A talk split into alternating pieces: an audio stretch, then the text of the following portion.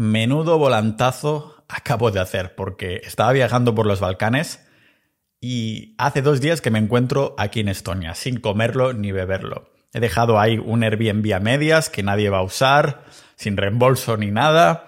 Estaba ahí viajando por los Balcanes, que si Montenegro, que si me tocaba Albania, y digo, echo de menos, ya no Estonia, sino el estilo de vida que he tenido siempre que he estado viviendo en Estonia, las personas que conozco, todas las actividades que hay a mano y cosas así.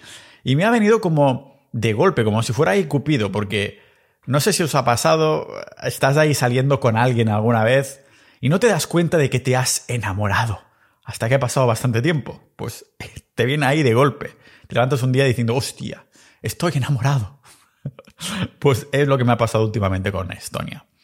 Soy un exiliado bueno, al menos vamos a llamarlo exiliado fiscal, las cosas por su nombre, si no sería desmerecer a los exiliados de verdad, pero soy un exiliado fiscal en Estonia y aunque me mudé inicialmente por los impuestos, ese 0% en empresas y 20% plano, ganes lo que ganas, realmente ha sido un país donde es el sitio donde he pasado más tiempo viviendo en estos últimos ya hace siete años, celebrando este año, siete años de nomadismo digital, Realmente he estado viviendo en al menos una veintena de países y visitado muchos más. Y no sé si es porque me hago mayor, ahora que paso la treintena, que cada vez tengo menos ganas de viajar, ya, ya ha pasado ese momento. Entonces, realmente me he dado cuenta, supongo que por esto me ha venido este sentimiento de cupido casi, que Estonia es el único sitio donde he considerado hogar después de, mi pueblo cuando voy a visitar a mi familia, que vienen todos esos sentimientos y recuerdos, nostalgia, melancolía. Tallinn, la capital, ha sido, ya os digo, mi segundo hogar desde que hace un par de años decidí poner ahí mi residencia permanente, fiscal, y aunque he hecho todo lo posible en estos últimos años para encontrar un país más, vamos a llamarlo perfecto, entre comillas, que Estonia, y digo entre comillas y perfecto porque es bajo mis estándares. Ahora os comentaré lo que para mí los puntos que hacen que un país sea bueno para tener una buena, un buen estilo de vida, incluso estar ahí viviendo a largo plazo, porque esta lista la he ido ampliando después de vivir en países, como ha pasado en, Montenegro, y darme cuenta que me faltaban cosas que antes daba por hechas y que daba por hecho que me encontraría en Albania, me encontraría en Montenegro, me encontraría en Tailandia, lo que sea. Pero no lo he conseguido, no he conseguido encontrar otro sitio que cumpla tantos puntos en esta línea como viene a ser a Estonia, porque busqué y busqué un país que fuera igual que Estonia, pero sin el frío de invierno para poder comprar un terreno ahí enorme. Yo ya me imaginaba ahí levantándome a 20 grados de temperatura, hacer unos estiramientos en bolas para que me toque el sol por ahí, por ahí no en el ano, pero yo qué sé. Ahí, haciendo unas anillas, haciendo unas calistenias antes de hacerme un cafecito y empezar a trabajar en esta, en esta casa con un montón de terreno. Lo que pasa es que he fallado en mi misión. Por ejemplo, sí, Costa Rica o Nueva Zelanda fueron candidatos perfectos, pero me caen tan lejos. Si haces un agujero en Madrid, apareces en Nueva Zelanda, está demasiado lejos. Así que busqué un país que cumpliera todas esas condiciones en esta lista que he ido rellenando los últimos siete años y me he dado cuenta que no existe. Si consideramos que ningún estado es perfecto, o más bien dicho, que nunca será perfecto en el futuro, porque el Estado va cambiando a medida que cambian sus gentes, sus opiniones, unas opiniones que sí pueden ser influenciadas por lo que sea que suceda o que les diga su Estado, ¿no? Este, estas opiniones van cambiando. Yo creo que en el momento de deciros este, de grabar este episodio, es que Estonia es lo que más se asemeja a un país, Estado perfecto bajo mis métricas. Para empezar, ya os digo, la motivación principal, no me escondo en absoluto, fue los impuestos. De un cero a un 20% máximo. No importa que cobres 50.000 euros al año, que cobres un millón. Por esto existen los porcentajes, por esto no creo en los en las en pagar ah, en incrementándose los porcentajes como hace España, Italia, todos estos países sureños, porque el porcentaje existe precisamente para que tú pagues tu parte proporcional. Y Estonia, 0% de impuestos en empresas, 20% plano como máximo por, persona de IRPF. La seguridad vial de, que no te atraquen por la calle y todo eso es buenísimo. Puedes salir por la noche sin problemas. Habrá algunos borrachos que a lo mejor te hacen comentarios en estonio que no entiendes, pero la seguridad es, buenísima. En el sentido que mucho más que España. De hecho, Barcelona, Madrid, todas las capitales como son Londres y tal, que ahora la gente lleva con machetes para sacarte el reloj y cosas por el estilo y te puedan atracar. Y no solo atracar, meterte una paliza porque sí, sin que venga a cuento. Sí que el ratio aumenta más por la noche y yo no salgo de noche, pero igualmente dices, ¿cómo puede estar en el mundo de esta manera? En Estonia, me acuerdo de un amigo que salió con una chica y tenían que ir un momento no sé dónde y dejaron el móvil ahí que se veía en el coche, dentro del coche.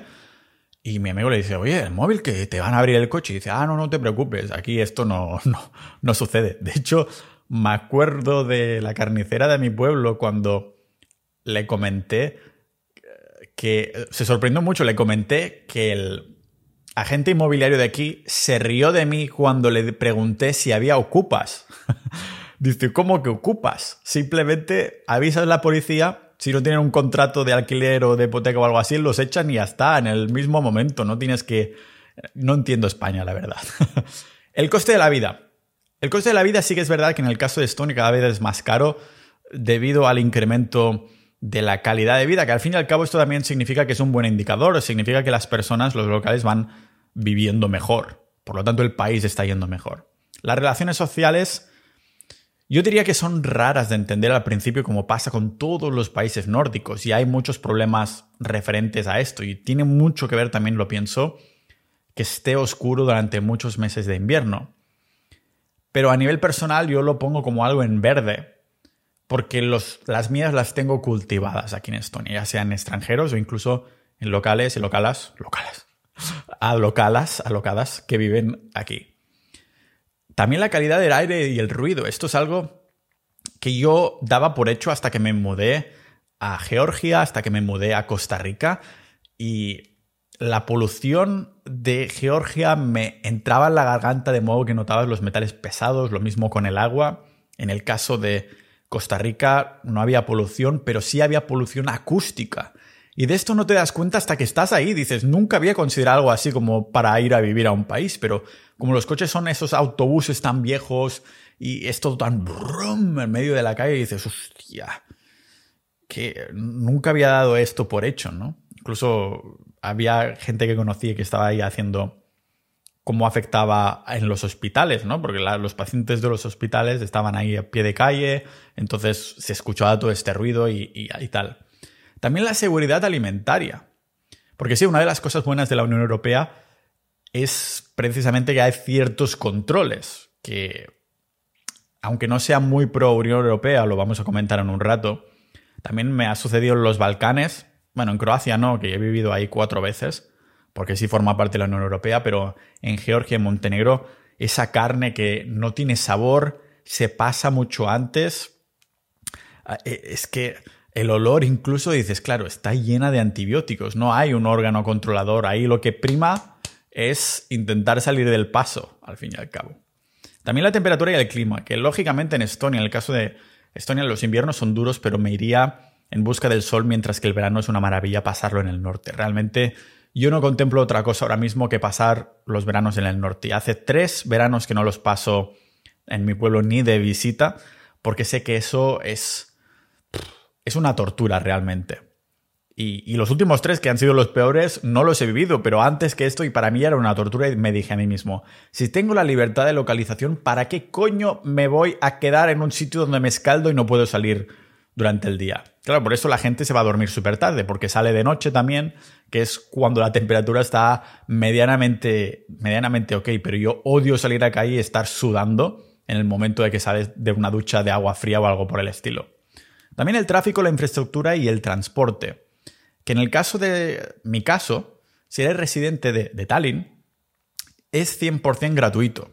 Bueno, lo pagan los impuestos, los pocos impuestos. Pero es una comodidad enorme y no tener que estar pensando si llevas efectivo, si no sé qué. Subirte a un autobús, subirte a un tranvía o hasta subirte a algunos trenes de larga distancia para un par de paradas y solo sacar tu tarjeta de residente, ping, y ya está. También la historia. Y no lo digo la historia del rollo que si son capaces de recordar su historia, pues su futuro será más brillante. Sino es una cosa que me di cuenta cuando estuve viviendo en, en Australia y Nueva Zelanda. no es 100% relevante, pero a mí me impactó y lo echaba de menos. Y es el hecho de que esas civilizaciones, Nueva Zelanda, Australia, son mucho más nuevas que Europa. Europa tiene muchísima más historia. Y todas esas casas que veía cuando iba caminando por ahí y tal, parecía que estuviera viviendo en el videojuego de los Sims. ¿Sabes? Los Sims, ese videojuego que haces familias y cosas así. Porque claro, todas las casas de los Sims son casas nuevas, ¿no? Y y ahí Nueva Zelanda y Australia todo era nuevo. Ahora estoy mirando aquí a través de mi ventana mientras estoy grabando este episodio y ves las casas usadas pero que tienen carácter, personalización, son bonitas, son de, de que llevan ahí tiempo aguantando el tiempo, aguantando las personas. Y, esto es una cosa que nunca me había pasado por la cabeza hasta que viví en Oceanía. Así que es uno de los factores también que lo bonito que tenemos en Europa es toda esta historia que, ha pasado por Europa y que vas caminando y puedes ir mirando los balcones, puedes ir mirando las casas y dices, ¡buah! Estoy, es trascendente todo eso, ¿no? También el idioma, que en el caso de Estonia todo el mundo sabe inglés, incluso las personas mayores, y hay clases que hasta casi son gratuitas del idioma ruso y estonio, el estikel, que se llama. Estonio, en estonio es estikel. Por, por cierto, por esto el dominio es .ee, e, de esti con dos es. Tienes que decirlo, eh, esti, como si fueras a estornudar casi. Y también cerca de la familia, porque sí, Nueva Zelanda es de mis países favoritos, Costa Rica incluso también me lo había planteado, pero no los tienes a un golpe de avión y yo no disfruto tomando aviones. Entonces, ahora desde noviembre del año pasado, no 2022 sino 2021, Ryanair tiene una ruta directa Tallinn-Barcelona, lo que a mí me va como anillo al dedo. Lógicamente sería mucho más conveniente para mí estar en una Andorra, en un Portugal, pero son tipos de sociedades que no me encajan mucho por cosas que he dicho en distintas, de distintas maneras. Para mí Portugal es como España, pero unos años atrás. Lo, único beneficioso es como los impuestos ahora, pero estoy seguro que va a seguir la misma tendencia que España. La tendencia para mí es importante. Por esto digo que Estonia la tendencia es buena. Andorra genialísimo. A mí me encantaría vivir cerca de las montañas, cerca de Cataluña y todo eso. ¿Qué pasa? Que hay tanto emprendedor por metro cuadrado que a mí me duele, tío. Aunque estuviera haciendo 5 millones de euros al mes, ah, si puedo obtener las mismas cosas a un precio más medio, como es la vivienda y cosas así, en otro sitio, no quiero estar ahí estrujado. Además, me emparanoio con el tiempo y me gustaría estar en un sitio que en el momento en el que sucede un desastre natural o algo por el estilo, no se detiene todo. Me gusta tener cierta soberanía e independencia física, en el sentido de que, yo qué sé, si estás en Andorra, nieva un poquito y se pone un autobús de así diagonal, ya está, ya nadie puede ir a ningún sitio porque las carreteras son las que hay, el espacio geográfico es el que es y tal. En cambio, yo creo que Tallinn tiene ese, ese ratio perfecto en este sitio también. Así que hace una cuestión de tres años que vivo en Estonia oficialmente como residente permanente, aunque no he estado aquí físicamente todo el año, y hace dos que tengo el, este DNI de, de, residente permanente que me da muchos beneficios, como os comentaba, el transporte público gratis o incluso la posibilidad de ser un turista perpetuo, que son los que no, los que no pagan impuestos en ningún sitio, con una pequeña estrategia que comenté a fondo en el episodio 320. Es como realmente esto una zona gris, pero que se puede usar, se puede hacer, aunque para esto se necesita tener un, servicio de residencia permanente que comentaré más adelante hoy aquí, porque necesitas una dirección física real y no virtual, porque te pueden pedir extractos que si el recibo de la, electricidad, del agua y cosas por el estilo, que por cierto aquí en Estonia son mucho más bajos, menos el de la electricidad que sí que ha subido mucho, pero los impuestos que se pagan recurrentemente también son mucho más bajos en Estonia que en España. Ya sea porque te pongas hoy ahí a, escucharme, porque estás viajando a Estonia y dices, hostia, me he descargado el episodio de Pau que va realmente, yo creo que vamos a estar aquí hoy casi como dos horas o algo por el estilo. Así que si tienes un vuelo de Barcelona a Tallinn de cuatro horas con Ryanair, a lo mejor es la situación perfecta para escuchar mi maravillosa voz. Eh, como si quieres ir no solo a vivir, sino de turista o lo que sea, Hoy vengo a contaros mi conclusión, mi opinión y argumentos de por qué o por qué no vivir en Estonia ha sido de las mejores decisiones a nivel personal que he podido tomar nunca. Y, para hacerlo veremos cómo es la vida al país báltico con un estilo de vida similar al mío. Los datos políticos también vamos a ver, vamos a ver los económicos y los sociales del país. Y también veremos lo que es las residencias, las no residencias y en definitiva cómo vivir mejor en un estado mucho menos intervencionista que España, como es el estado estoniano. Yo descubrí Estonia en la búsqueda de una cosa, ¿vale? La mejora fiscal. Mejora fiscal no solo significa pagar menos, sino también de preocuparnos menos. Pero lógicamente, lo primero son unos impuestos bajos, o más bien dicho, menos confiscatorios, unos impuestos justos, y después viene todo lo otro. De lo contrario, tienes un caso como el de España, o si no, tienes casos como el de Chipre o el de Georgia, que sí, no pagas impuestos, pero la sociedad, la estructura, todo es una maldita, una maldita mierda.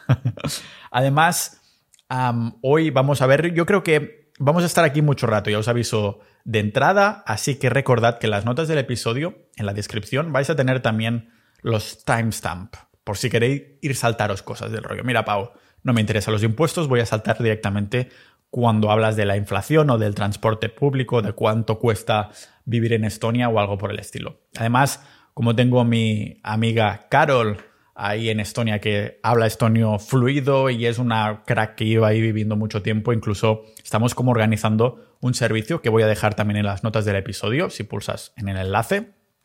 Es como de acompañamiento, si tienes que buscar escuela para tus hijos, contables, organizar tu vida en Estonia o algo por el estilo.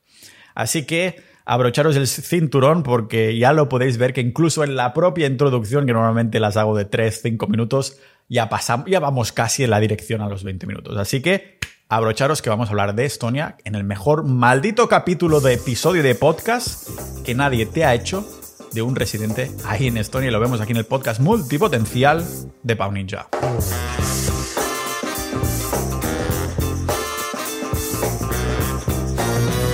Este podcast se mantiene libre de patrocinadores y totalmente independiente gracias a todos los miembros de Sociedad.ninja. Que sepas que si te apuntas ahí, no solo estás dando soporte, sino que tienes un montón de cosas. Una comunidad 360 grados de multipotencialidad.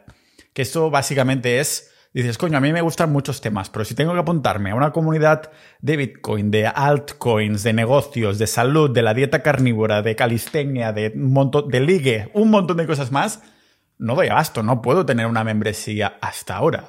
Aquí tienes Sociedad.ninja, la comunidad del podcast, aparte de más de mil miembros, más de mil ninjas de la vida. También tienes episodios exclusivos, boletines y una comunidad muy proactiva, que por cierto hay muchos ninjas que están en Tallinn. Muchos de los recursos que vamos a mencionar aquí y algunos recursos escondidos ya de personas que sí están viviendo en Tallinn si te quieres mudar a Estonia, como si no, como si vas a visitarlo, que sepas que ya puedes estar ahí en la, ¿cómo lo diría? En el canal de quedadas y ahí pues se organiza todo. Vamos de restaurantes, quedamos, lo que sea. Todo lo que vas a necesitar lo encontrarás en sociedad.ninja, la comunidad del podcast. Y además te voy a prometer una cosa. Mi promesa es que si te lo estás planteando, no sé si voy a hacerlo, si sí o si no, una vez entres, las expectativas que tienes ahora mismo van a quedar mucho más que cumplidas. Vas a decir, hostia, además también hay esto, hay esto, hay esto, no me lo esperaba. Así que te puedo prometer que en el primer mes y todos los meses que vienen a continuación vas a decir, hostia, mm, he hecho una muy buena decisión y no querrás irte, que es lo que hacen la mayoría de ninjas de la vida. Por cierto, que vamos a cerrar el acceso cuando lleguemos a unos 1500 miembros. Así que seguramente serás uno de los últimos cientos que van a apuntarte apuntarse y ya no vamos a dar más acceso. No queremos que se muera de éxito, así que ese momento, si te estabas pensando apuntar, pues hoy es el segundo mejor momento y el mejor momento era ayer o cuando abrimos o algo por el estilo, ¿vale? Sea como sea, muchas gracias a todos los miembros de Sociedad.ninja y vamos a hablar hoy, primero quiero empezar comparando el motivo por el que muchos de los miembros de Sociedad Ninja se han ido a Estonia. Nos hemos ido a Estonia. Primero porque el IVA es del 20%, en España el 21%, y dices, bueno, aquí no hay mucha diferencia, pero la diferencia está en el IRPF. Y es que en Estonia se paga un máximo de un 20% si decides pagarte un sueldo, mientras que en España puede pasar perfectamente de un 50% si las cosas te van bien. Y va dependiendo de comunidades autónomas, pero ya te puedo asegurar que de 40 a un 50 y pico por ciento, creo que el tramo más alto está si estás viviendo en Valencia. Después del impuesto en sociedades, que esto es una maravilla, mientras que en España Si tienes una SL, pagas de un 15 a un 25%. En Estonia es un 0%. No tienes que preocuparte de contabilidades y pagar impuestos ni nada por el estilo. Es un maldito 0% con bancos muy reputados, no como yo que sé, la Caixa o el Sabadell o estas mierdas que están en el IBEX, que se van todos a la porra. Pensad que Estonia es constantemente el país número uno del mundo en competitividad de impuestos. Desde que se separaron de la Unión Soviética, empezaron teniendo como un 26% de impuestos personales, pero lo nunca visto en Europa y mucho menos en España es que en Estonia estos 26% de impuestos que Mm, para empezar el país, para empezar el Estado, hicieron, los fueron bajando de un 1 a un 2% al año, casi anualmente, hasta quedarse a un, 2, un 20%, perdón. Estaban al 26%, después del 2005 lo bajaron al 24%, 2010 ya estaban al 21% y desde el 2015 están a un 20% plano. Tendencia buena, tendencia que no es bajista, bueno, bajista en pagar menos impuestos, lo cual es tendencia alcista en cómo va el Estado. Y esto es absolutamente lo contrario que, ha hecho España con, el paso del tiempo. Preguntádselo a los autónomos. Yo he sido dos años autónomo en España y no se lo desearía ni a mi peor enemigo. Siempre repito que los mejores estados son los que tratan a sus ciudadanos como clientes, ¿no? Unos clientes que pagan sus servicios, como empresas. Los estados son empresas que, querrán ofrecer la mejor calidad-precio para atraer a estos clientes, estos ciudadanos, y el Estado de Estonia lo hace como, como lo haría yo, o seguramente mejor o seguramente peor, quién sabe. Pero no podemos hablar de los impuestos sin hablar de los servicios que un Estado ofrece, por lo que pagamos como ciudadanos, porque, como os comentaba en la introducción, he vivido en Chipre, en Georgia, en Montenegro, en Bulgaria, y son, sí, países con buena fiscalidad, pero en los que nunca viviría a largo plazo porque el poco dinero que se paga no se usa para mejorar la vida de las personas. Son sitios con infraestructuras decadentes, hechas un desparpajo, mala sanidad, mala administración. Estonia no es así. De hecho, según datos oficiales, Estonia está más arriba en el ranking de prosperidad que España, con una calidad de vida que no deja de mejorar. Estonia está en el ranking en el número 21 y España está en el ranking en el número 24. El sistema educativo de Estonia además es reconocido mundialmente y no es de extrañar porque es en este país báltico de poco más de un millón de habitantes son primeros en el mundo de educación financiera, educación digital, son cuartos en ciencia y octavos en matemáticas. Un país mega pequeño, ya os digo, de millón y medio menos que esto, en todo el mundo, entre todos los países del mundo, y ya están en estos rankings top 10 de un montón de, de métricas de educación. Y Nunca tendrás además problemas tampoco para ir al médico, aunque yo siempre tengo un seguro privado por si acaso. El transporte público es gratis para los que somos residentes permanentes. Bueno, gratis, lo que comentaba, significa que esto lo pagan los impuestos. Las calles están limpias, con edificios cuidados, carreteras divinas y todo lo que puedes fantasear de una administración que realmente es eficiente, no como cuando estaba en Bulgaria, que me acuerdo de haber ido a una feria y haber tres personas para cobrarte un ticket. Y uno miraba, el otro sonreía y el otro es el que hacía la administración. Realmente en los Balcanos es donde viste, he visto la más ineficiencia y de que por esto estos países no terminan de, arrancar en comparación con algunos que han seguido unas, políticas un poquito más ah, liberales. Y mirad si se ha administrado bien Estonia, que hasta ahora su deuda pública es la más baja de toda Europa. De hecho, es de las deudas públicas más bajas de todo el mundo, manteniéndose constantemente a menos de un 20% incluso después de la pandemia. Y hubo un momento que vi que Estonia estaba con un, solo un 8% de deuda pública en una época prepandemia, antes de 2020. Es, un, es abismal. Si lo comparamos con España, se ve una diferencia enorme porque entre, entre los dos países pensad que España tiene un 100% más de deuda que Estonia. La deuda de un país lógicamente no es cuestión de suerte, te ha tocado, ¿no? Te ha tocado, o, casualidades del destino, sino que nos da una idea de la eficiencia de cada Estado, cómo administran el dinero, las políticas y en general su funcionamiento público. Desde que se separaron de la Unión Soviética en 1991, Estonia ha tirado ya lo podéis ver, por la política del liberalismo y capitalismo sin dejar lugar a dudas que era la mejor dirección a seguir. O hemos vivido el comunismo, pues vamos a hacer lo contrario. Y les ha funcionado perfectamente porque sabían dónde los llevaría a seguir las mismas políticas que llevó a la separación de la Unión Soviética. En cambio, aún vamos con dudas. No sabemos exactamente si España es capitalista o comunista. Yo creo que, bueno, es las dos cosas, ¿no? Es un Estado capitalista cada vez más argentinizado.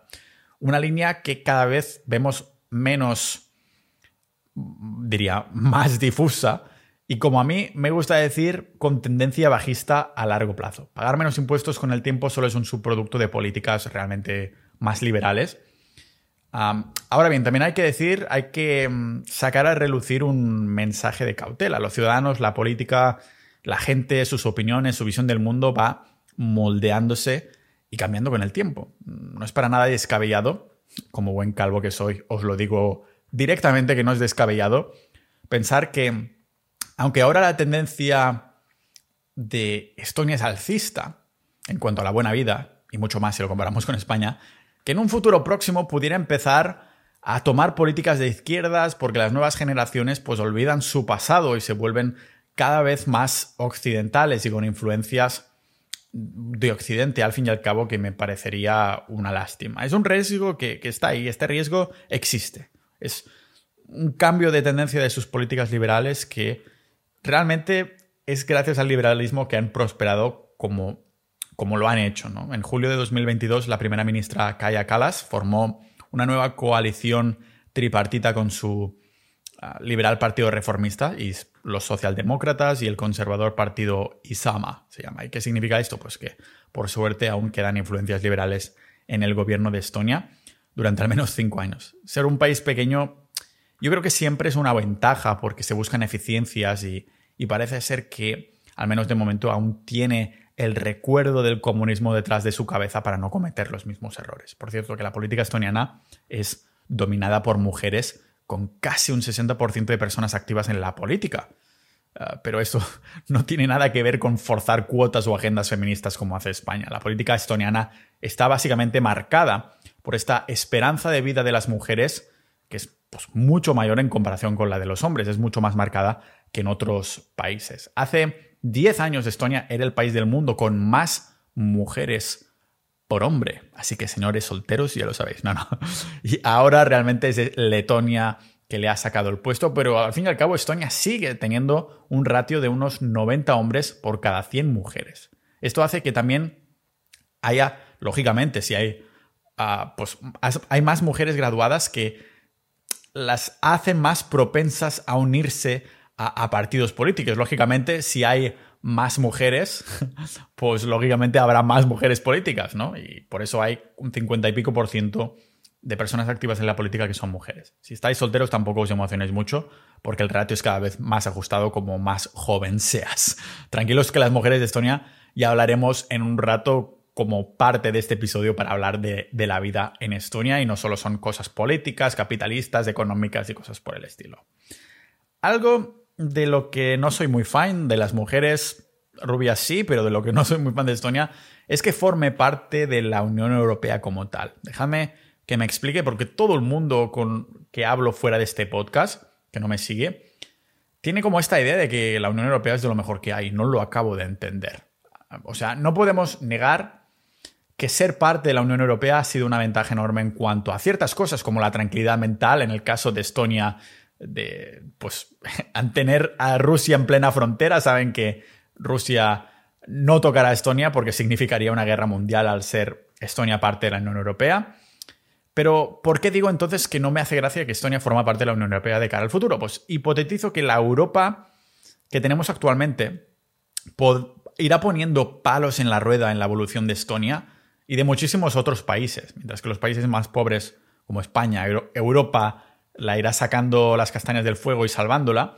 Países que prosperan, como es Estonia, yo creo que Europa irá metiendo estos palos en la rueda y lo hemos visto en algunos casos. No es casualidad que Suiza, Noruega, Andorra no formen parte de la Unión Europea. Son países ricos que les va de puta madre. ¿Por qué querrían dar ese poder y a un organismo que quiere centralizarlo? Porque Europa es de todo menos liberal Y no me la interpretéis, estoy totalmente a favor de tratados comerciales, libre circulación y todo lo que fomente la libertad de, personas y capital sin burocracias de por medio. El problema es que la Unión Europea se vendió como una idea así, pero con el tiempo está mm, siendo incentivada a amasar más y más poder, a centralizarlo. Solo hace falta mirar la historia para entender qué sucede con el tiempo cuando este poder se va a un solo organismo. El hecho de que países ricos, cómodos y estables, como hemos mencionado Andorra, Suiza, Noruega y ahora el Reino Unido, no estén en la Unión Europea, pues ya tendría que darnos una pista suficiente de quién gana y quién pierde de amasar este poder. A las pruebas me remito. Estonia se tragó la inflación igual que los otros países del mundo, pero al contrario que los demás, se convirtió en el país de la Unión Europea con más inflación, llegando a tener más de un 20% de inflación. Realmente no es moco de pavo. Ah, no sé si el gobierno lo hubiera podido gestionar o no, mejor al menos, pero lo que está claro es que fue culpa de las políticas monetarias y de la impresión de dinero a tutiplén mundial, sobre todo Estados Unidos y Europa, lo que causó esta inflación, no la guerra, como nos han querido vender eh, muchas historias en las noticias y cosas así. La inflación de Estonia fue tan elevada en 2020, perdón, 2022, porque al estar en los Bálticos, pues los costes logísticos son más elevados y son unos costes extras que otros países más centrales no tienen. Estonia tuvo que lidiar entonces con estas consecuencias de, estar en los países bálticos, con unos costes logísticos enormemente elevados, situación más chunga para gestionarlo y todo eso. Ahora bien, ¿qué hipotetizo yo? ¿Qué hubiera pasado si Estonia no hubiera formado parte de la Unión Europea e incluso si hubiera mantenido su moneda? Mirad, Suiza es un país pequeño y el franco suizo es mucho más estable que el euro o el dólar. Y no me malinterpretéis. Si me seguís de hace tiempo, sabéis lo que pienso sobre las políticas monetarias, sobre el dinero fiduciario, y aunque el franco suizo sea más estable, igualmente se va a puto cero, igual que el euro y el dólar, ¿vale? todas las monedas fiduciarias terminan valiendo cero. Por esto somos pro Bitcoin.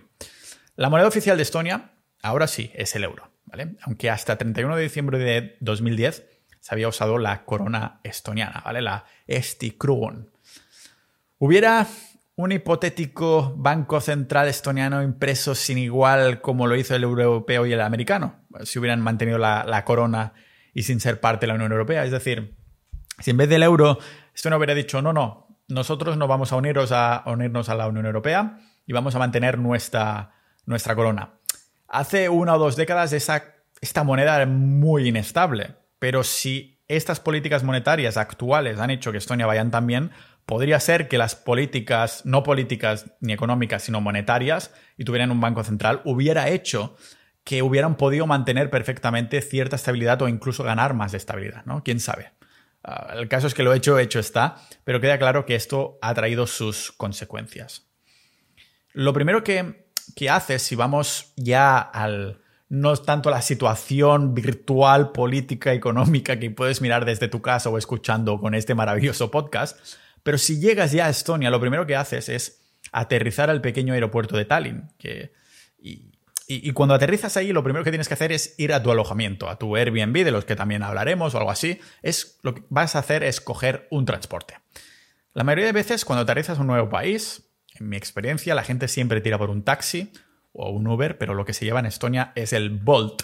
Bolt es una aplicación como Uber que fue creada en Estonia, pero que ya se ha expandido en otros países del mundo. De hecho, la he usado, la tienen también en Estonia, la he usado también en Portugal, ahí Estonia, en Letonia y otros países, ¿vale? También he usado ahí sus, sus patinetes que hay por Tallinn y tiene también servicio de comida a domicilio. O sea que Bolt es como la aplicación de todo para que te lo traigan hecho, ya sea la comida, como taxi y tal pascual. Pero si acabas de llegar a Tallinn, no hace falta que tires de Bolt porque más económico te saldrá, por un euro de hecho, el tranvía número 4 que está delante de la puerta del aeropuerto, que te llevará al centro y muy probablemente cerca de tu Airbnb en cuestión de, yo qué sé, 40 minutos o algo así.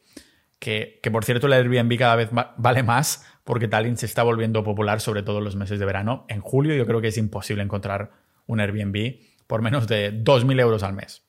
Lo que también es popular en Estonia es este transporte público que he mencionado ya tres veces por la eficiencia y las conexiones que te ofrece por cero euros. Si como yo eres residente de Tallinn, pues no pagas el transporte público. Si no lo eres y vienes de turisteo, pues un viaje solo cuesta 1,50. Y si vienes de nómada, puedes comprar un bono de 30 euros al mes para usar todos los autobuses y tranvías que, que. Y ya os digo, tiene el mismo precio para autobuses, tranvía o el trolebús, que, no es un autobús trolo, sino que son los buses, los buses estos enganchados a las catenarias que, que en España me suena que solo existen en Castellón. Pero a diferencia del transporte público en España, en Estonia es el mejor que he usado nunca de casi los 20 países que, he vivido y las decenas que he visitado, porque la verdad os lo digo, ¿eh? en lo que hace en la relación calidad-precio, ningún país puede ganar Estonia en este aspecto, para que veáis que más impuestos no, no necesariamente significa mejores servicios. Habrá países desarrollados con buenos trenes, buenos tranvías, buenos autobuses de tecnología militar o algo por el estilo, pero que cuestan un riñón en cambio, en Estonia, el transporte público es 100% gratuito, eficiente y con, ah, bueno, tecnología punta. Que tienen ahí hasta los enchufes USB dentro de los autobuses. Bueno, esto tampoco es muy tecnología punta, ¿no? Pero el caso es que no tienes que, pagarlo. ¿Y cómo lo haces para no pagar cuando subes? Pues es básicamente una vez tienes el DNI con residencia, de residencia permanente. Si estás empadronado en X ciudad, por ejemplo, si estás empadronado en Tallinn, tienes el transporte público de esta ciudad totalmente gratis, ¿vale? Si estás empadronado en Tartu, pues que es la segunda ciudad, pues lo tendrás gratis ahí, aunque ahí solo hay bus, no tienes los, trenes o los, el tranvía. Por ejemplo, yo tengo el padrón en, en, Tallinn, lo que significa que puedo coger tanto buses como tranvías o hasta un par de paradas de tren de larga distancia dentro del territorio de Tallinn sin ningún tipo de coste en el momento de, de subirme. Y esto, lógicamente, incentiva a un porrón a usar el transporte público, en vez de coger el coche. Por cierto, que culturalmente no está bien visto en cruzar un paso de peatones en rojo aunque no venga tráfico. Si ves a alguien hacerlo, seguramente será un extranjero. Y si te ve la policía, pues prepárate para una buena multa. Lo mismo si estás viajando sin billete o sin haber picado tu tarjeta de transporte y de residente en las maquinitas, porque sí que hay controles para ver si has picado o no.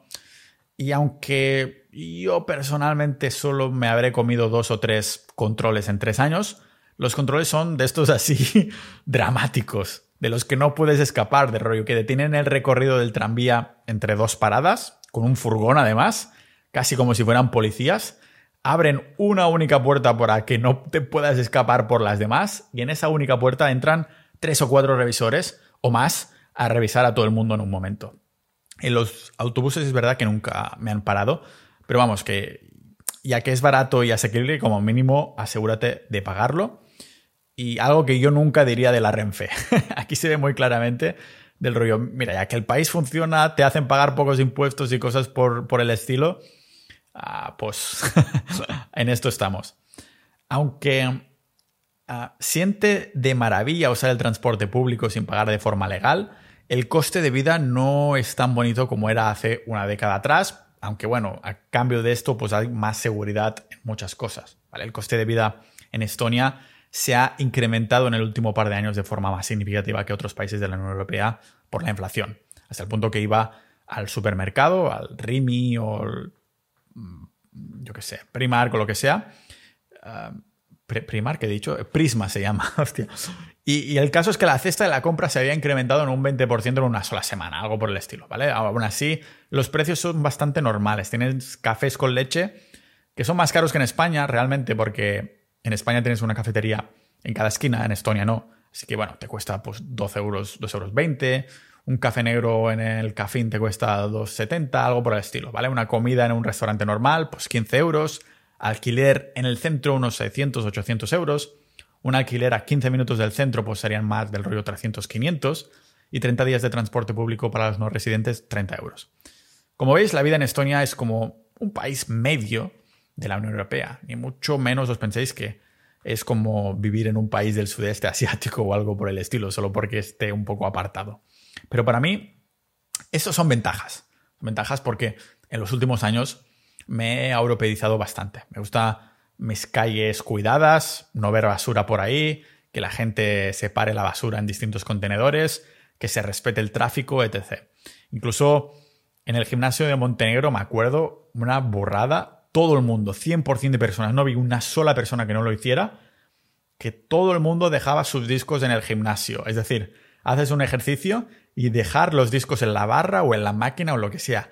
Las chicas, los chicos, los más grandes, los más jóvenes, todo el mundo, incluso cuando pedías el turno, te queda mucho, te decía una serie y cuando terminaba la serie se iba. te dejaban ahí los discos, ya todo el mundo lo había internalizado. En Estonia, como es una norma de etiqueta que también tenemos en España y en otros países, es sacar los discos y ordenarlos, ¿no? Así que Estonia en este, país, en este contexto pues está europeizado también. No sé, en general estas cosas me gustan. Si esto implica vivir algo más caro y pagar más impuestos, pues que así sea.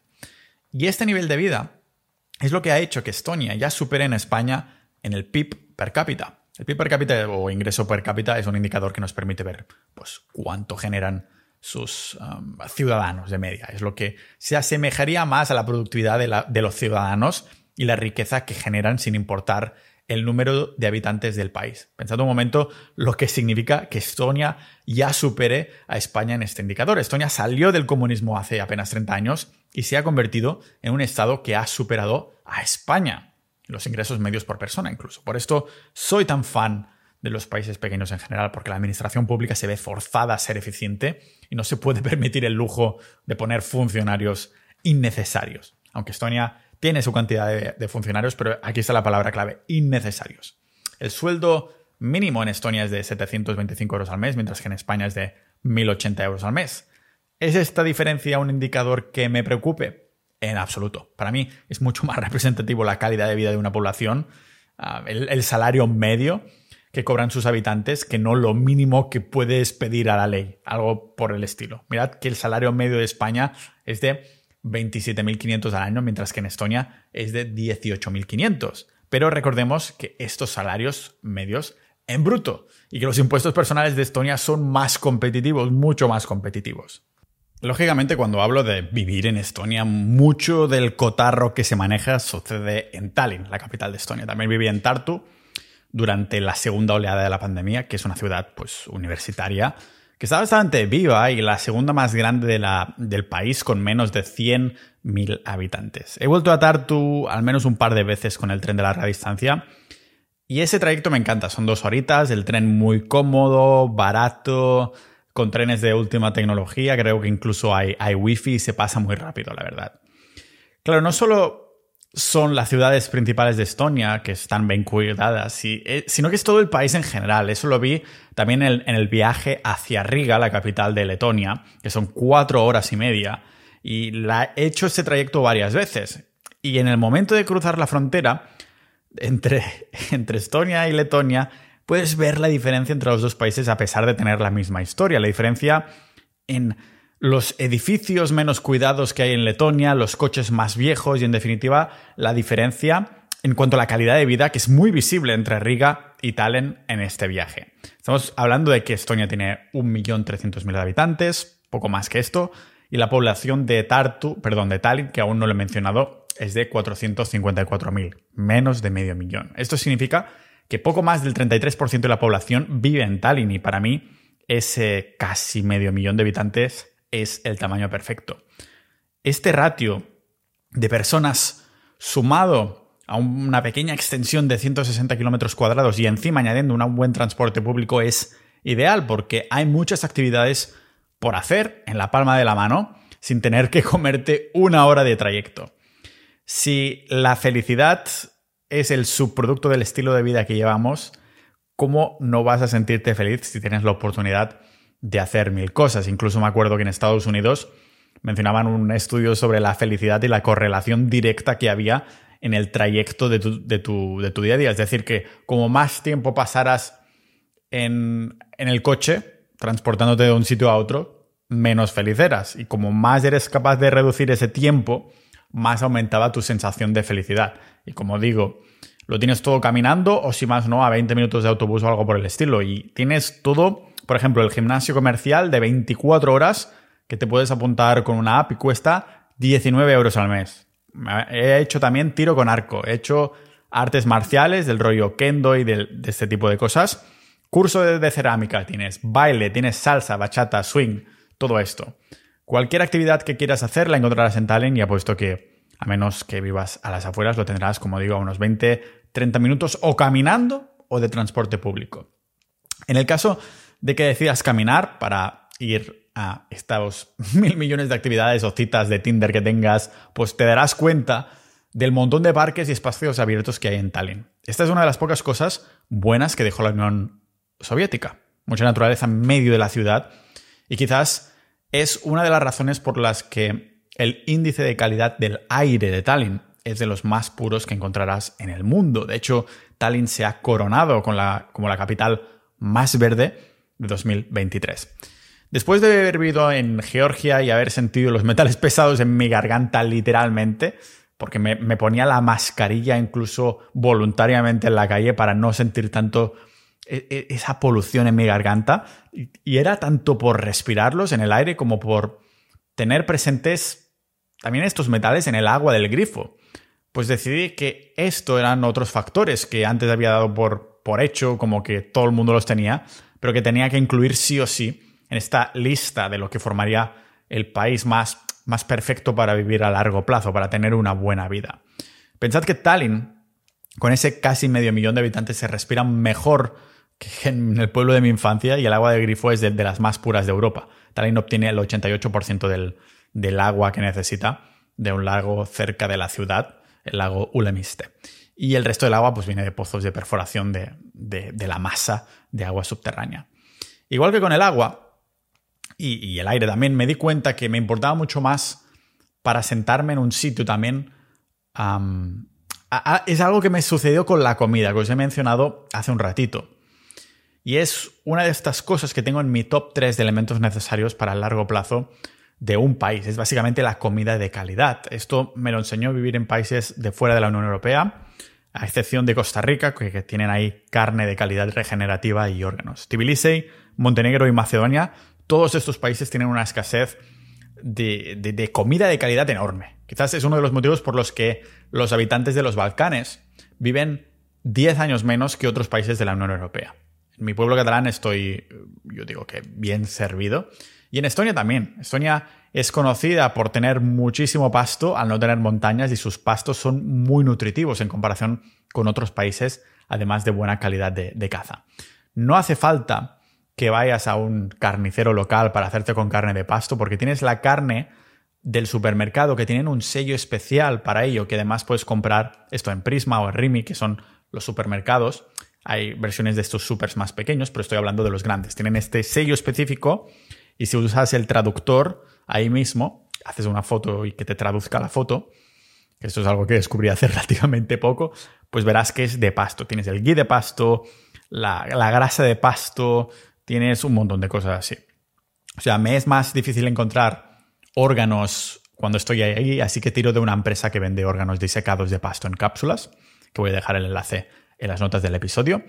Y vienen de toda Europa, pero son de Estonia, así que llegan rapiditos y baratos. De todas formas, si de vez en cuando voy a ir de restaurante en una cita o siendo social, pues no voy con la idea de seguir a rajatabla la dieta carnívora, pero sí que tenemos nuestro restaurante de confianza que hemos hecho ahí unas cuantas quedadas ya con los miembros de Sociedad Ninja y es el restaurante Siga la Vaca, que es el restaurante más carnívoro de, de Tallinn con un cerebro que está buenísimo. No es barato porque si quieres comer bien, comer tus órganos y llenarte carne buena, pues serán más de 30 euros por persona. Pero tanto el servicio como la calidad de la comida son top. Creo que una vez incluso pagué 50 euros, pero me quedé tan lleno de un, un pequeño cerdito estoniano que tenían cociéndose que no tuve hambre hasta pasadas 24 horas. Imaginaos. Decirle que venís de mi parte y te dirán, ¿qué? ¿Quién? Ninja, ni idea. A pagar. Bueno, si eres un foodie, dices, no, yo la carne de pasto, una carne de tal y tal. Pues si eres un foodie y no es para ti, porque yo diría que Estonia, como país nórdico al que he vivido, pues sus platos típicos están hechos de, lo único que crecía en esa época de, de sus ancestros. Patatas, pan de centeno, lácteos y cerdo. Como en todos los países, los hábitos alimenticios típicos, pues tradicionales, están relacionados con las temperaturas y las condiciones de las estaciones del año. Por esto Estonia forma parte del cinturón, el llamado cinturón de la cerveza, el vodka, el centeno y la carne de cerdo. La comida no es el único básico cuando te planteas en qué país vivir. Lo siguiente sería, pues lógicamente, como estoy ahora mismo en un Airbnb, en un alojamiento. A menos que vayas a vivir debajo de un puente, claro, pero la mayoría pues estará buscando cuál es el mejor, el mejor alojamiento para vivir ahí. ¿Dónde alojarse en Tallinn para el medio largo plazo? Bueno, hay apartamentos de una habitación muy chulos y asequibles entre 400, 500, 600 euros al mes que puedes encontrar en las webs más usadas que dejo en las notas del episodio, que son dos KV y City, 24, que sería una especie de idealista. El problema es que en el 90% de los casos, o 95%, te piden un año entero de contrato para que te comas bien ahí el invierno y también te comas las condiciones y comisiones de agencia. Por esto, la mejor opción es un par de grupos secretos en Facebook en los que solo te puedes unir si te invita a alguien que está dentro. Si no conoces a nadie de dentro, no te quedará otra opción que girar la cabeza hacia los maravillosos Airbnbs.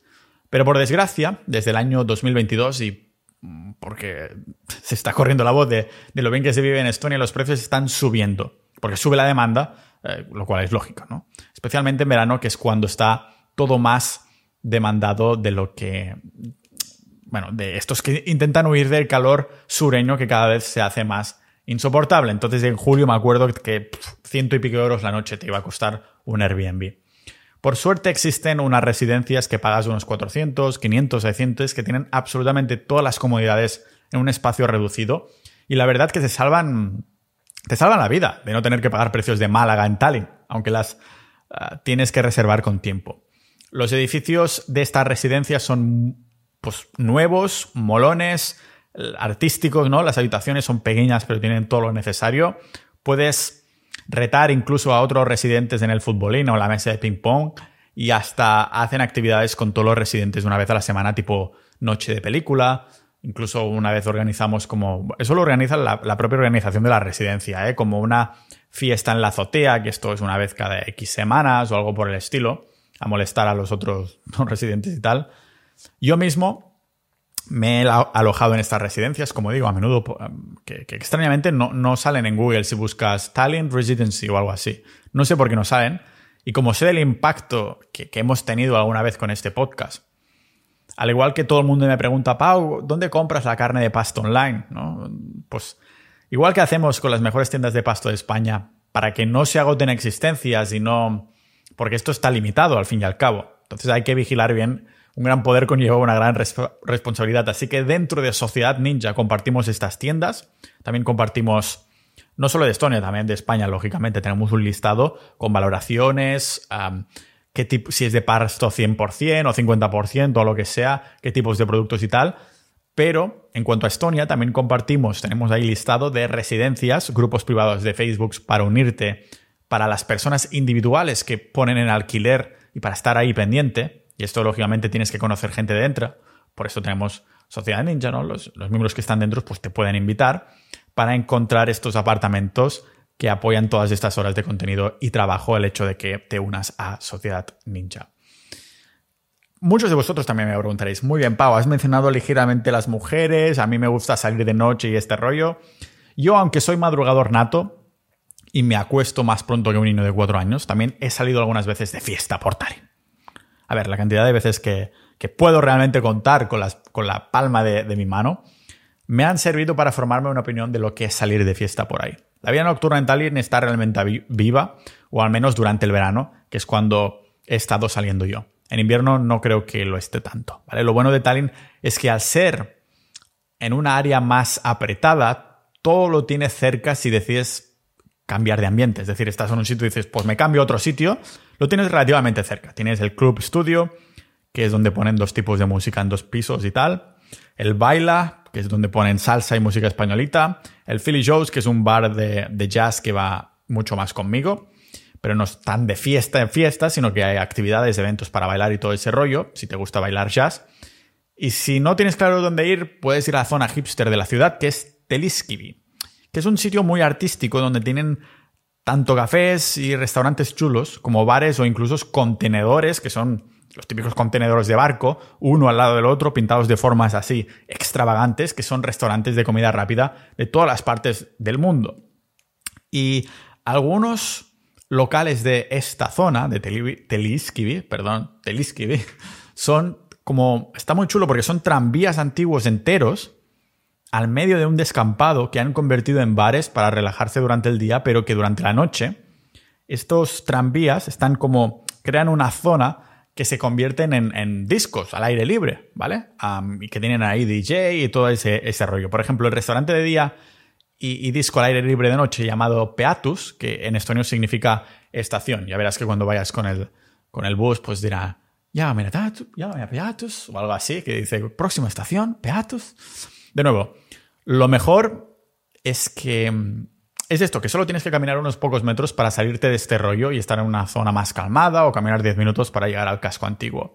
Si caminas desde Teliskivi en dirección a una antigua prisión soviética que han convertido en un museo delante de la playa, estarás en una área donde hace dos décadas no había nada, pero que ahora un piso ahí te cuesta perfectamente medio millón de euros. O sea, imagínate cómo han cambiado las cosas. De, la, de las noches de verano que he salido, esa área donde hay ese museo de la antigua prisión soviética, que está justo delante del mar, yo creo que para mí esa área es la mejor porque existe un bar escondido delante de la costa, al lado precisamente de la prisión, que se llama Vichy.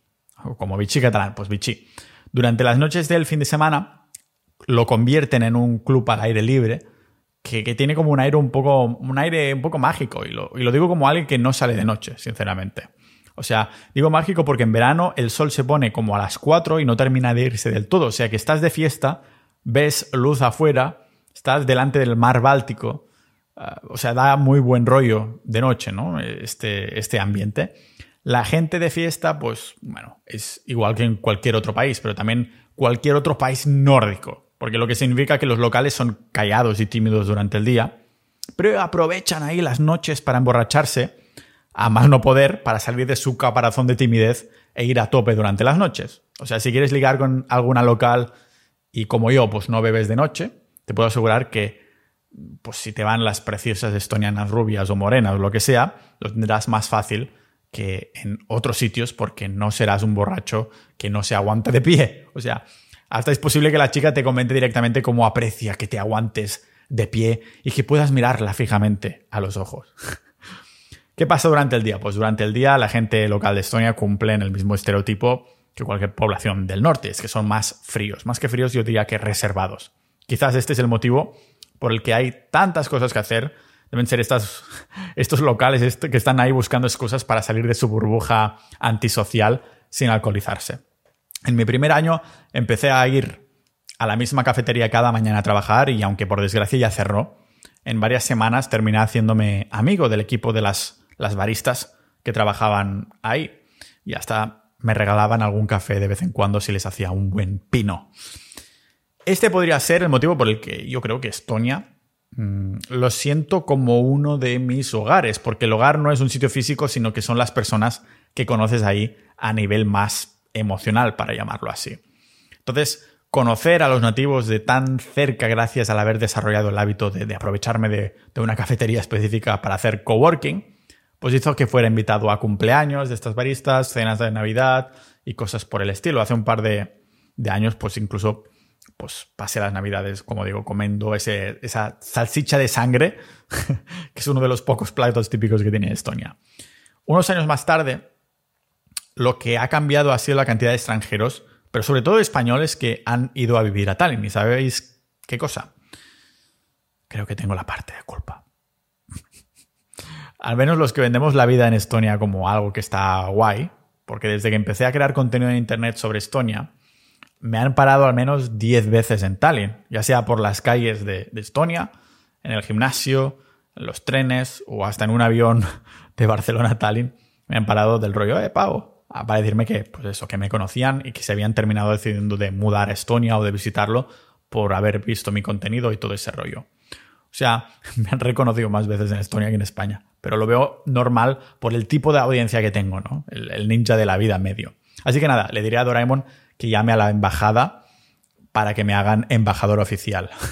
Lo único que pues necesitaría para, para completar esta ser el embajador oficial o extraoficial Solo me faltaría los, el idioma, ¿no? Porque, bueno, sé cuatro cosas, pero sé, uno, lo más básico y dos, las cosas más tontas para hacer reír a los locales que nunca fallan. ¿vale? El idioma oficial de Estonia, por si no lo sabías aún, es el estonio, una lengua hablada por el 84% de la población, que tiene unas raíces de idiomas urálicas. Urálicas son como el finlandés o el húngaro, no se parecen nada al letón, no se parece al eslavo, tipo ruso o algo así, nada, no, finlandés y húngaro. De todos modos, solo el 67% de la población lo habla como lengua materna, mientras que el resto usa lenguas extranjeras, generalmente ruso, que es muy común, ¿vale? De las de, los no que no hablan estonio, el 56% habla ruso, 50% inglés, 21% finlandés y un 15% alemán. La población de rusos étnicos es de unos 315.000 habitantes, pero hay poblaciones como Narva, que es una ciudad que está en la frontera con Rusia, a la que viajamos con coche utilizando precisamente la aplicación de Bolt, pero no para que nos condujeran, sino alquilar un coche de estos que están compartidos por la calle. Con la aplicación lo abres y, conducimos cinco personas hacia Narva, hicimos 444 kilómetros. Y el caso es que en Narva, ahí justo en la frontera con Rusia, muy chulo de ver, la, frontera y tal, pues la población rusa ahí es de un 95%. Por la historia de Estonia, ya podéis ver que hay mucha población rusa, aún no siendo el ruso una lengua oficial de Estonia. Y me diréis, pero vale, Pavo, esto me interesa, significa que hay muchas rusas jóvenes, ¿no? a ver, pues sí, pero si solo has estado saliendo con españolas, ligar con otra cultura es todo un arte porque las expectativas, las expectativas son totalmente distintas en ambos lados. Se dice que la belleza es objetiva, pero la sociedad moderna tiene ciertos estándares que Estonia cumple a rajatabla, hasta el punto que Estonia tiene el mayor número de supermodelos internacionales per cápita en el mundo. Hace un, rato compartíamos que hubo un momento que Estonia tenía 100 mujeres por 90 hombres. al revés, ¿no? Lo he dicho al revés. Bueno, y aunque ahora ya ha sido superada por, por Letonia en el ratio de mujeres-hombres, esto no es necesariamente que sean las mujeres que a ti te interesan estadísticamente. O sea, no sabemos si son señoras mayores o mujeres jóvenes despampanantes. Donde pondría más énfasis sería en una estadística de que los países con más divorcios de toda Europa son los países bálticos, liderado por Letonia, Lituania, Lituania, y resulta que Estonia está en la posición 3 de países con más divorcios de la Unión Europea, lo que no es moco de pavo realmente, aunque España también está por ahí encima, por la, está por encima de la media europea en cuanto a divorcios, ver a los países bálticos tan, tan arriba te hace pensar si es una de las secuelas de la cultura de la antigua Unión Soviética, porque Rusia también está en el top 3 del mundo. Algo que atribuyo a no haber vivido por parte de Estonia una influencia de la religión, que, te guste o no, siempre, yo creo que la religión, aunque yo no, no lo soy, siempre le ha dado mucha importancia a los valores de la familia. Piensa que antes de la Segunda Guerra Mundial Estonia era 80% protestante aproximadamente. Esto es un dato interesante para saber el tipo de valores que se inculcaban a los hijos. ¿no? Si en vez de hacer una familia lo que buscas son ligues de noche en Estonia, te lo pasarás pipa. Pero no es lo mismo un país con mucha influencia de la religión que uno como Islandia o Estonia con, bueno, con un pasado protestante donde ahí la promiscuidad se lleva como una encajada de manos. Estonia está más cerca de la encajada de manos, ¿vale? El uso de Tinder en Estonia le podría dar yo una nota de un 6,8 de 10 en relación a la cantidad y calidad de matches que puedes tener si tienes un perfil bueno utilizando ciertos trucos que ya hemos mencionado en el podcast hace como 300 episodios atrás. Y si por un lado dices que esto de la promiscuidad no va contigo porque tienes otros valores, pues no te deprimas por, por todos estos divorcios porque lógicamente esto no significa que si buscas una relación estable con una estoniana te tenga que ir mal necesariamente, ¿vale? No significa esto, así que tranquilo.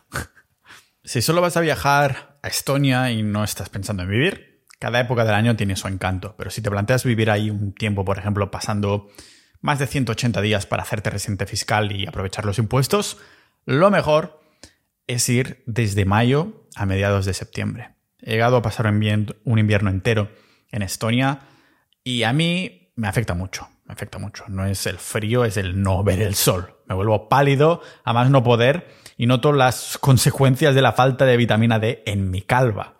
Así que ahora lo que hago es el, mes de enero asegurarme, incluso otros meses si puedo, al menos desde septiembre hasta abril, algo por el estilo, asegurarme de que no los paso ahí. Y esto, solo este hecho ya me hace mejorar mi vida al menos un 60 o un 80%. Solo ver el sol y cargarse de energía es un factor enorme. Por esto Estonia no es mi única base, para, pero creedme que si hubiera sol todo el año, para mí sería el mejor país del mundo. Lo mejor es que los veranos en Tallinn son 100 veces mejores que en Barcelona o cualquier lugar de España, porque a menos que haya una oleada de calor, el verano es mucho más templadito. Las casas de Estonia están muy bien preparadas para el invierno, pero si tienes un chute de calor inesperado, una oleada de calor, pues que sepas, te prometo que no encontrarás ventiladores en stock en las tiendas de electrodomésticos de la ciudad. La gente no está preparada para, para el calor extremo puntual, ¿vale? Es como cuando nieva un poco un par de días en España. Los nórdicos se ríen de, de que todo el mundo se detiene. O sea, si nieva en España, todo, todo, todo, todo se detiene, porque no estamos preparados. Pero nosotros nos podemos reír de los nórdicos por no estar preparados cuando hay mucho calor en verano. Durante el verano, el, o más bien dicho, el verano estoniano, el sol no se pone del todo. No tendría que haber problemas si no fuera porque los jodidos no tienen persianas, solo cortinas oscuras, pero que todos sabemos que esto no es suficiente para cubrir la luz que entra toda la noche. ¿vale? En vez de tener persianas, lo reglamentario en todo cajón estoniano es tener un antifaz. Así que cómprate uno antes de ir a Tallinn en verano. Y aparte por la experiencia de, tener noches luminosas, el verano en Estonia es una pasada por las temperaturas más templadas que te, te permiten hacer cosas fuera, no como en España, que no puedes salir hasta que ya es la noche, ¿vale? Una de las cosas que puedes hacer fuera es precisamente ir a la playa, Rand, en estonio. Una playa báltica es de arena y no de roca, pero con mucha menos profundidad y menos bonitas que las playas españolas. Las playas más famosas de Tali son la de Strumi, que es la playa del oeste donde van la mayoría de los habitantes de Tallinn porque es la que tiene mejores conexiones con el centro. Además es espaciosa y tiene todo tu red de voleibol y un parque enorme justo detrás donde la gente hace barbacoas y hay buen ambiente en general, sin sentirte agobiado en absoluto, no es como la Barceloneta o algo por el estilo. También tiene Spirita, que queda un poco más lejos del centro, pero es algo mejor que la playa de Strumi, ¿vale? Tienes un paseo largo, largo, largo y bien cuidado. Y es la playa más turística que, da más la sensación de estar pasando el verano en algún sitio. Pero también en Tallinn mucha gente se va a la playa del lago, el lago Ulemiste, donde el agua es de un color más como verdoso raro, pero la temperatura se mantiene mucho más elevada que la del mar. El mismo lago de donde sacan el 80% del agua potable de la ciudad. Lo que disfruto mucho durante los meses de verano son los paseos por el paseo, válgame la redundancia, más que la playa y demás, aunque también quedo con los amigos de ahí para tomar el sol. Para citas o tomar algo con los amigos es de lo mejor porque son playas y paseos que no están masificados como en capitales de verano tipo Barcelona, por ejemplo. En cambio, la experiencia de pasar el invierno en Estonia es totalmente distinta. O sea, si vas a pasar el invierno en Estonia, que sea porque tienes cosas que hacer a puerta cerrada, ya sean actividades en Tallinn, trabajar, jugar a videojuegos o tener una pareja estoniana. Guiño, guiño. ¿vale? El invierno en Estonia es un invierno, bueno, nórdico, muy marcado por temperaturas bajo cero, con mucha nieve, especialmente a finales de año y hasta mediados de enero. Para mí, es la peor época en la que estar en Estonia. Un par de semanas como mucho puede estar bien para experimentarlo, pero ten en cuenta que no hay horas de luz. Personalmente el frío me da absolutamente igual mientras tenga capas de ropa que ponerme. El problema es no ver el sol. Es totalmente deprimente. Por esto verás montones de publicidad de distintas marcas de suplementos de vitamina D durante el invierno. Lo bueno de esta época del invierno estoniano es la Navidad. Suele pasar una Navidad en Estonia y en comparación con la española. No hace falta decir que es mucho más cuca en Estonia con, sus fiestas con nieve, gorros de invierno, bebidas calientes y todo este rollo. Hay bastantes actividades y y mercados en el casco antiguo, pero todo lo que mola siempre es con los tuyos, más que el sitio específico, ¿vale? Además, quizás tengas mala suerte y en vez de nieve te encuentras que en diciembre no cae nieve, sino que caes tú por todo el hielo y aceras resbaladizas. Esto es lo peor de este tiempo, que es como, como un intermedio, ¿no? Nieva o no nieva, ¿no? Nieve o no nieva, pero no me congeles las malditas aceras que me voy a partir el cráneo. Vivir una Navidad así de diferente es curioso, pero hay cosas de la vida y la cultura de Estonia que realmente no te esperas. Por ejemplo, más del 50% de la tierra de Estonia está cubierta por bosque. En 2000 2005, Estonia fue el primer país del mundo en permitir que sus ciudadanos votaran online. Se habla de que es el país más digitalmente avanzado del mundo. Estonia tiene más de 2.000 islas, 1.000 lagos y 7.000 ríos. También las casas de Estonia son muy, muy cucas, ¿vale? Son las típicas casas de madera por fuera, pero muy bien aisladas para el invierno y me encanta que durante la noche las, las calles tienen muy poca luz. Se ve ahí la gente con sus luces tenues en sus ventanas y todo eso, ¿no? También los reflectores de luz en la ropa, esos parches así que reflejan la luz, son obligatorios por ley. Durante esas oscuras noches de invierno, cuando todo Dios en Estonia está vistiendo de negro, los reflectores pues, pueden ser la única fuente de luz reflejada desde los faros de un coche. O sea, se han convertido en un fashion statement casi, pero son obligatorios por ley. Todas las mujeres, no, sé cómo se lo hacen, pero cantan bien.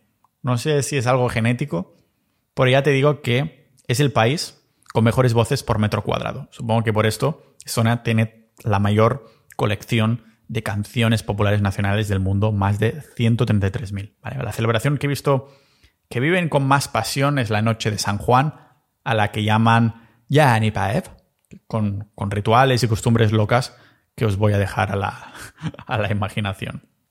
También en el ranking de los países con más velocidad de Internet, Estonia ocupa el lugar 22, con la compañía Telia llevando la delantera con más de 80 megabits por segundo. Pero lo más interesante de todo es que para Estonia el acceso a Internet es un derecho universal. Pero Desgraciadamente, un buen acceso a Internet no ha sido incentivo suficiente para que los ciudadanos hagan otras cosas que no sea beber. Al igual que con sus vecinos de Finlandia y Letonia, Estonia tiene problemas de alcoholismo.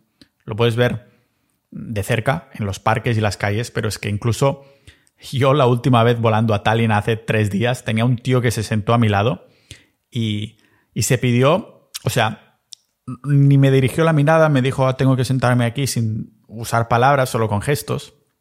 Y en el momento se sienta, la gente está ahí mirando sus libros, su música, sus cosas, su iPad, su mierda, el tío está como parado mirando al asiento de delante, sin hacer nada, durante rato, rato, rato. Y entonces pasan con el carrito y se pone alcohol, no sé qué, dame dos botellas de estas de cava, y le cambió totalmente la personalidad. Se empezaba como a sonreír y me dijo oh, que tengo que ir al baño, no sé qué, ¿sabes? Dices, hostia, un alcohólico de los de Estonia típicos justo a mi lado.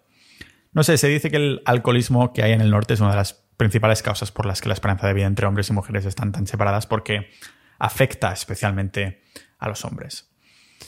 Pero no pierdas tampoco por esto las ganas de ir, que por poner los pies en Tallinn no te volverás alcohólico automáticamente, ¿vale? Muchos ninjas quieren venir a Estonia de visita y está genial para verlo. Pero tampoco os vais a llevar un shock cultural increíble porque no deja de ser Europa y porque ya os he dado mucha información, pero sinceramente creo que a nivel turístico Estonia tiene poco que ofrecer. Y me encanta que sea así. Esto hace que no esté empaquetado de gente, sino que el turista medio viene para ver Tallinn en general, es decir, tomarse unas cañas, su café, ir de restaurante, caminar por el casco antiguo pero esto queda hecho en uno o dos días. O sea, los monumentos que hay en Estonia no tienen nada de espectacular, pero recomiendo darse un paseo simplemente por el casco antiguo, por el centro, que es de lo más encantador. O sea, es más un viaje cuco que no ir ahí o de fiesta o cosas específicas. No sé si me, si me explico. Solo me di cuenta de la buena vida de, de Tallinn, de casualidad, porque yo me mudé ahí en, Estonia, ya os he comentado en la introducción, como exiliado fiscal, y os aseguro que no soy el único. Supongo que por esto Estonia tiene la mayor cantidad de startups per cápita en Europa.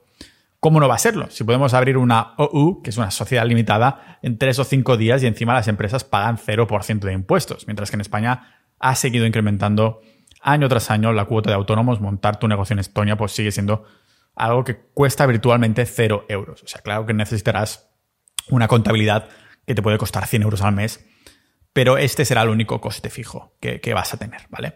La figura de autónomo en, Estonia no existe porque todo el mundo que quiere ofrecer servicios simplemente se abre una empresa para elegir este 0% de impuestos en, en sociedades. Si queréis un poco todo el proceso de abrir una empresa en Estonia, como hice yo en 2019, os dejo en las notas del episodio una guía también para y un episodio que hice sobre todo esto, ¿vale? Que sigue estando actualizado. Y he visto muchos casos de personas que al escuchar las bondades de Estonia, pues se abren la empresa de forma digital, pero siguen viviendo en España, lo que es peligroso, ¿vale? Eso no se puede hacer. La agencia tributaria española podría venirte y decirte que como la estás administrando desde España, no tienes ningún tipo de excusa, que esto debería ser una SL española y como no tienes suficiente substancia, aquí va una buena multa, que esto debería haber sido una SL, no puedes tener una empresa en Estonia administrándola desde España. Se utiliza el miedo como manipulación, que es de lo mejor que sabe hacer el Estado español, y este es el motivo por el que muchos autónomos y sociedades están cagados de hacer ningún paso en falso. Pero tienes varias, varias opciones para disfrutar de una empresa en Estonia, incluso viviendo en España, ¿vale? O si no vives en España, vamos a ver estas tres, ¿vale? Primero, ser un nómada digital o un turista perpetuo que no paga impuestos legalmente en ningún sitio. Episodio 320 es sobre esto, hablo sobre esto. Después, vivir en Estonia más de medio año en total. Ah, no tienen por qué ser seguidos, pero tendrías que estar aquí en Estonia físicamente. O tener un contratado a un estonio que viva ahí o una oficina física real que, que dé substancia de por qué tienes una empresa en Estonia. Y esto es algo que en Sociedad Ninja estamos organizando un sistema para que puedas vivir en España con tu empresa en Estonia de forma totalmente legal, siendo un poco, un poco zorros, un poquito ninjas de la vida. ¿vale? Tener una empresa en Estonia o vivir ahí no es considerado como irse a un paraíso fiscal. Pensad que Estonia ni siquiera está en la lista gris de paraísos fiscales para España, como podría ser Chipre o Andorra. Estonia no es un paraíso fiscal porque es de las administraciones más transparentes que existen. Lo que sí es es un paraíso administrativo.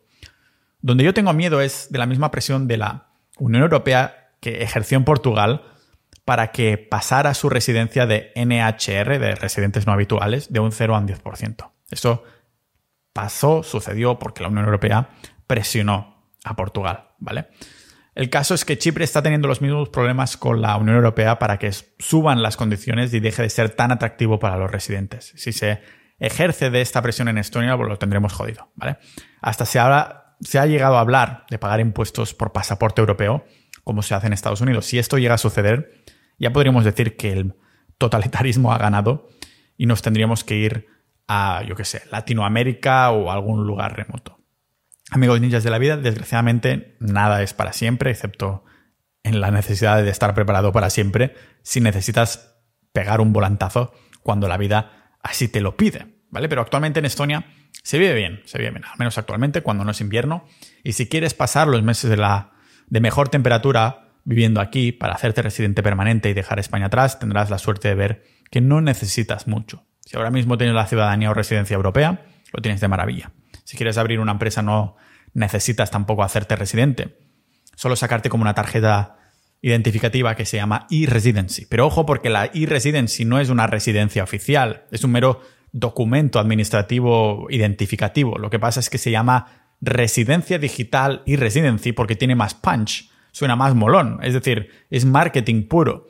Si quieres vivir físicamente en Estonia, da absolutamente igual que tengas la residencia virtual. Esto no cambiará nada de los pasos que tienes que hacer, aunque quizás acelera un poquito el proceso ligeramente porque ya tienes algo, tienen la administración algunos datos tuyos. Pero para ser residente fiscal en Estonia necesitas vivir más de 180 días al año en territorio estoniano durante ese año.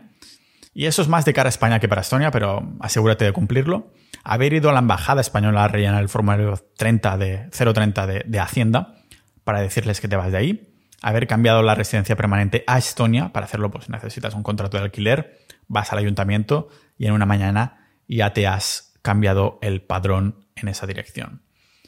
También pides hora ahí a la policía para sacarte el DNI, te hacen hacer la foto ahí mismo, o sea que te puedes asegurar que te vas a quedar bien feo y en cuestión de un mes pues tendrás el DNI. Y es importante que tengas una dirección física real porque el propietario de la dirección te puede echar virtualmente y entonces perderías tu residencia. Es por esto que nosotros ofrecemos también un servicio de dirección legal en Estonia por como mil euros al año, por si después de conseguir la residencia te quieres ir a vivir a otro sitio o por ahí y no quieres perder tus derechos de residencia de Estonia. Así que por mil euros al año puedes seguir siendo residente Estonia y enlazamos el servicio en las notas del, del episodio. Y así es como es la vida en Estonia. Estoy muy contento de estar de vuelta aquí. Solo espero que el sol venga pronto y que volváis vosotros prontos a escucharme a este podcast y también que os unáis a Sociedad.ninja con muchos ninjas de la vida ahí viviendo en Estonia. Y como siempre nos vemos en el próximo episodio de este podcast multipotencial de Pau Ninja.